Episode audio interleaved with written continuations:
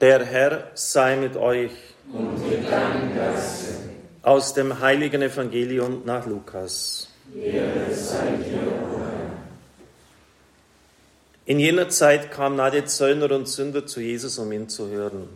Die Pharisäer und die Schriftgelehrten empörten sich darüber und sagten, er gibt sich mit Sündern ab und isst sogar mit ihnen. Da erzählte er ihnen ein Gleichnis und sagte, wenn einer von euch hundert Schafe hat und eins davon verliert, lässt er dann nicht die 99 in der Steppe zurück und geht dem Verlorenen nach, bis er es findet?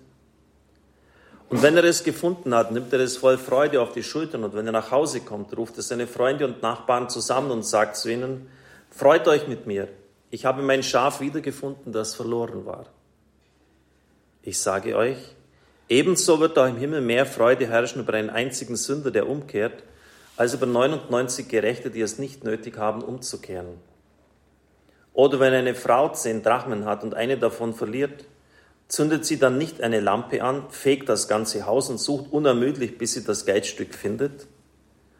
Und wenn sie es gefunden hat, ruft sie ihre Freundinnen und Nachbarinnen zusammen und sagt, freut euch mit mir, ich habe die Drachme wiedergefunden, die ich verloren hatte. Ich sage euch, ebenso herrscht auch bei den Engeln Gottes Freude über einen einzigen Sünder, der umkehrt. Evangelium unseres Herrn Jesus Christus. Los sei dir, Christus.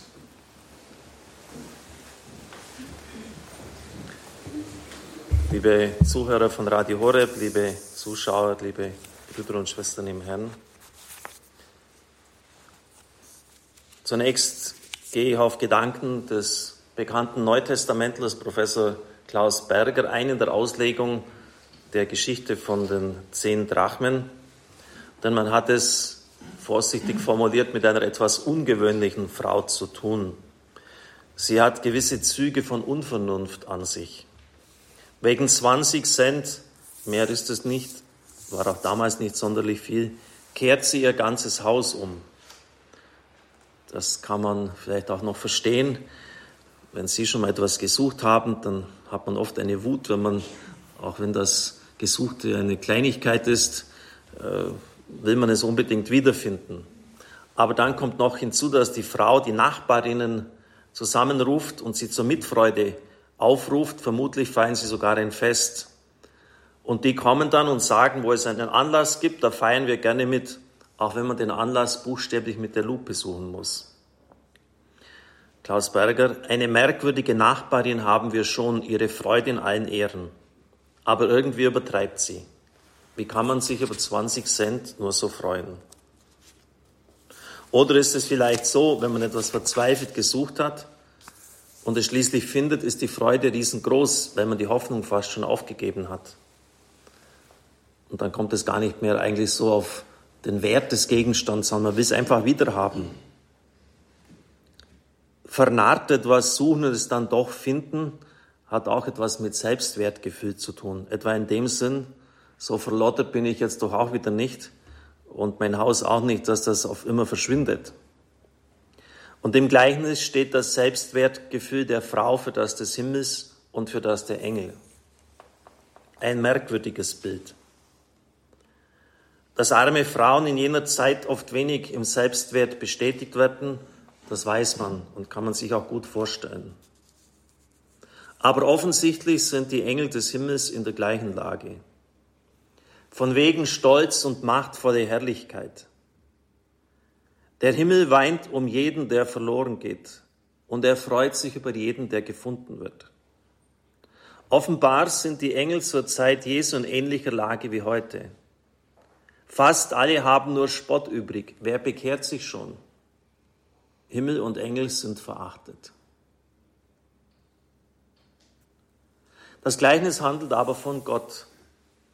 Und im Bild dieser Frau steht seine närrische Suche im Zentrum, seine Gottes wahnsinnige Freude.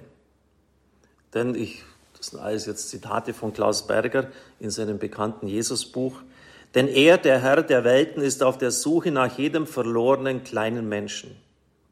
Er kehrt das Haus um, auf das er den letzten finden kann. Die normale Weltordnung ist hier verkehrt worden. Nicht mehr wir müssen Gott suchen, den Mächtigen und Barmherzigen, sondern er sucht uns, verzweifelt, fast um jeden Preis. Wer sein Haus umkehrt, um einen Groschen zu suchen, der tut es auf den Knien. Nicht wir knien hier, sondern Jesus schildert Gott auf den Knien. Ein merkwürdiger Gott. Versteht er denn gar nichts von seiner Würde? Sollte er es nicht lieber mit manchen Pfarrern halten, die sagen, wenn die Menschen etwas von mir wollen, sollen sie gefälligst ins Pfarrhaus kommen? Warum ist Gott so närrisch? Gott hat Sehnsucht nach Freude über Gefundenes. Gott und Freude sind identisch. Soweit seine Auslegung. Das sind vielleicht für Sie etwas ungewohnte Gedanken und zeigen wieder neue Facetten in diesem Bild, in diesem Gleichnis auf. Die Frage ist nur, ob das stimmt. Die Auslegung ist schön und tief, aber ist sie richtig? Es sind ja drei Gleichnisse vom Verlorenen. Zwei haben wir gehört, vom Schaf und von der Frau, die die zehn, diese Drachmen sucht. Und dann gleich anschließend vom Vater und seinen beiden Söhnen. Der Vater lief dem Sohn, den er schon von weitem sah, entgegen. Im griechischen Text heißt es, er rannte ihm entgegen. Also nochmals stärker betont. Und das ist ganz und gar gegen die Würde eines betagten Orientalen, der rennt nicht. Konventionen sind ihm egal. Hauptsache, er hat seinen Sohn wieder. Mögen die anderen denken, was sie wollen. Hauptsache, sein Sohn lebt wieder und er ist gesund ihm wieder geschenkt worden. Unser Gottesbild ist vielleicht ein bisschen ein anderes. Der himmlische Vater, der auf dem Thron sitzt, der indigniert ist über die Verkommenheit seiner Söhne und Töchter, die seine Gebote brechen, der sich ärgert über diesen Unzuchtsknaben. Er hat ja im griechischen Text, heißt es so, Porneia getrieben, Pornografie leitet sich davon ab, Unzucht, hat sexuell ausschweifend gelebt, das Geld des Vaters, das er in vielen Jahren verdient hat, erarbeitet hat, durchgebracht. Und da soll der Kerl gefälligst dann auch um Gnade bitten. Also so der Vater, der auf dem Thron sitzt und dann sollen die, seine Kinder reumütig mal um Verzeihung bitten, frei den Unsinn, den sie im Leben anstellen. Und hier aber ein Gott, der nicht auf dem Thron sitzt in der Bibel, in diesem Gleichnis, sondern der dem Sünder entgegenrennt, wirklich rennt. Dort, wo er nur ansatzhaft Reue empfindet, und sieht, rennt er dem Sünder entgegen. Und er kann sein Bekenntnis, das er sich zurechtgelegt hat, gar nicht mehr aussprechen. Der Vater unterbricht ihn und es wird ein Riesenfest gefeiert. Der Vater, ich habe das schon öfters auch erwähnt, handelt dann zeichenhaft. Der Ring ist nicht Schmuckstück, sondern Siegelring. Er kann damit wieder Urkunden siegeln. Er ist wieder eingesetzt in die Sonne. Es wird im Orient, hat man, um jemanden zu ehren, ihm ein Gewand geschenkt. Ordenauszeichnungen dieser Art hat es damals noch nicht gegeben. Schuhe, die er erhält, sind Kennzeichen des freien Mannes. Der Kuss gilt dem Gleichgestellten, der Sklave küsst die Füße oder die Hände und er lässt das Mastkalb schlachten. Er will ein riesiges Fest. Der Vater handelt zeichenhaft und er freut sich unbändig. Der Protest des älteren Bruders lauert, heißt, das ist doch kein Anlass zur Freude. Warum sollen wir denn hier feiern, wenn der da zerlumpt zurückkehrt nach dem, was er angestellt hat? Es gibt keinen Grund zur Freude oder der Anlass zur Freude ist sehr gering. Und das berührt sich natürlich dann auch mit dem Gleichnis, mit der Geschichte von der Frau und den Groschen. Und auch das Gottesbild ist hier ein komplett anderes.